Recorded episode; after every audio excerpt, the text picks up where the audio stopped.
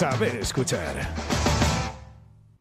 Se acaban de cumplir 20 años desde que el servicio militar dejó de ser obligatorio. Dos décadas de historia que nos dejan etapas muy diferentes que nos resume nuestro compañero Xavi Segovia.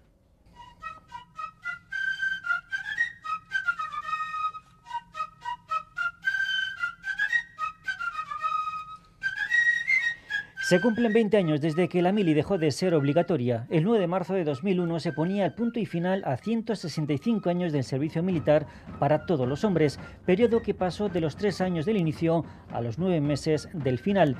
El servicio militar comenzaba con el sorteo y la designación de destino, que en los años 60 te podía llevar al Sáhara.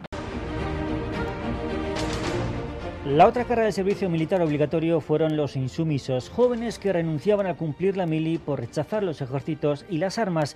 En Euskadi la insumisión, a pesar de que conllevaba penas de cárcel, adquirió una especial relevancia. Luis Miguel García fue uno de los diez primeros insumisos en Vizcaya. Pues, al principio pues fuimos bastantes poquitos los, los que empezamos a declararnos insumisos, pero este número fue creciendo exponencialmente. Ya no es solo perder un año de tu vida, sino qué vas a hacer perdiendo ese año de tu vida.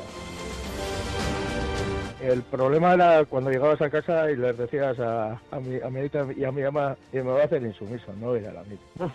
eso sí que fue pues bastante duro porque pues en ese momento en el cual hostia, vas a la cárcel. Dentro de, de, la gente que, de los insumisos que estábamos, pues éramos gente que entrábamos mucho más fuertes personalmente que una persona que por ejemplo ha entrado pues por tema de drogas etcétera que, esa gente pues pues sufre muchísimo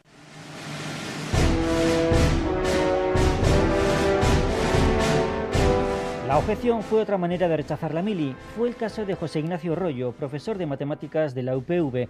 Pudiéndose librar por problemas de vista, optó por seguir adelante con su reivindicación y entrar en prisión.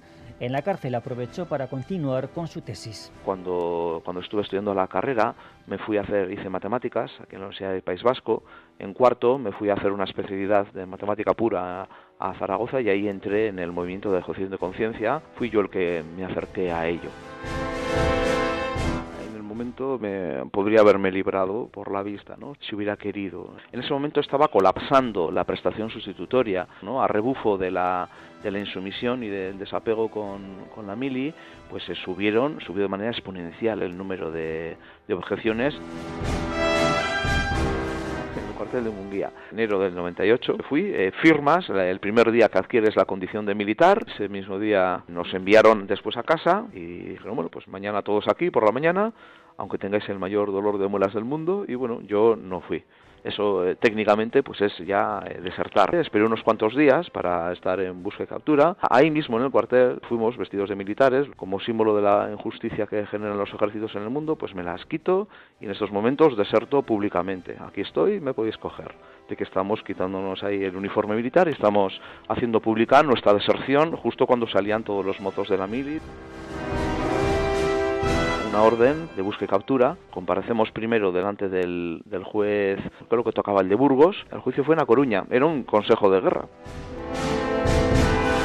desde las prisiones, pues bueno, no son las mejores condiciones, te lo digo, para, para estudiar, pero en la medida que pude, pues intenté, intenté continuar, ¿no? Se podían meter libros.